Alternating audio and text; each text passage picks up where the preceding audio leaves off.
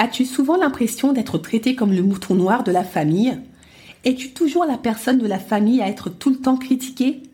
Ressens-tu souvent ce sentiment d'injustice par rapport à la manière dont on te traite?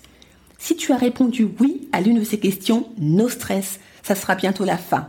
Avec mon nouveau programme de coaching Plus jamais bouc émissaire, comment guérir de ses blessures et briser le schéma familial toxique, tu auras tous les outils pour te débarrasser de cette fausse identité qui t'a trop longtemps collé à la peau. Tu trouveras le lien d'inscription dans la description de l'épisode. En attendant, je te souhaite une bonne écoute.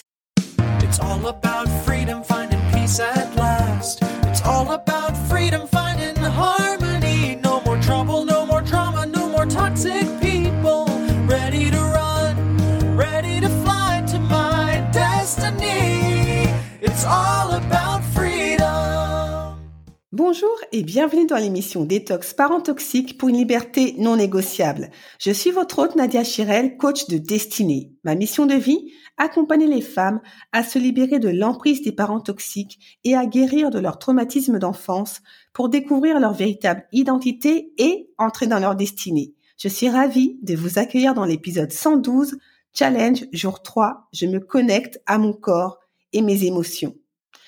Avant-dernier jour avant la fin du challenge, traumatisme d'enfance, comment se reconnecter à son identité perdue.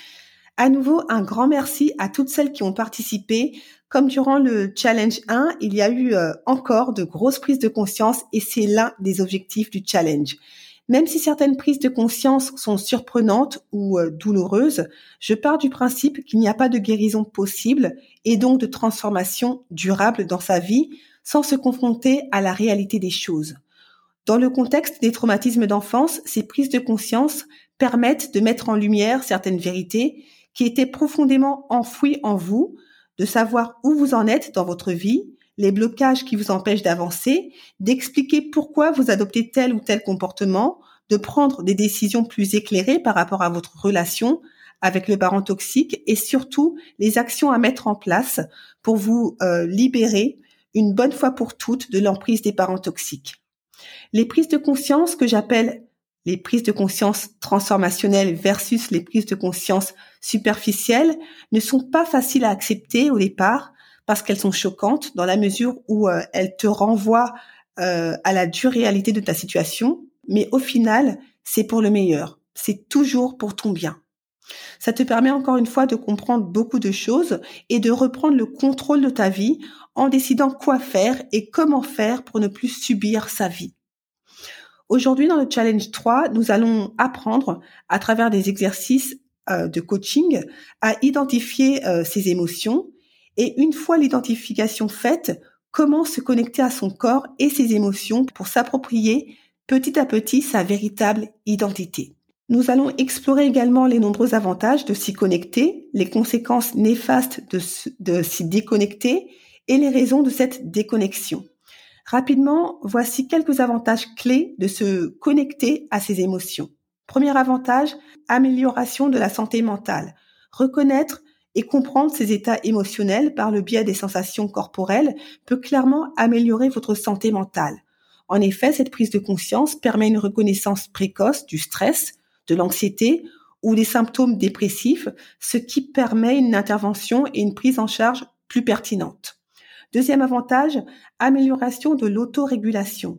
En vous mettant à l'écoute des manifestations physiques de vos émotions, vous développez de meilleures capacités d'autorégulation. Vous apprenez à vous apaiser dans les moments de stress en reconnaissant ce dont votre corps a besoin, qu'il s'agisse de mouvement, de repos ou de respiration, ce qui permet d'éviter tout débordement émotionnel. Troisième avantage, une meilleure compréhension de soi.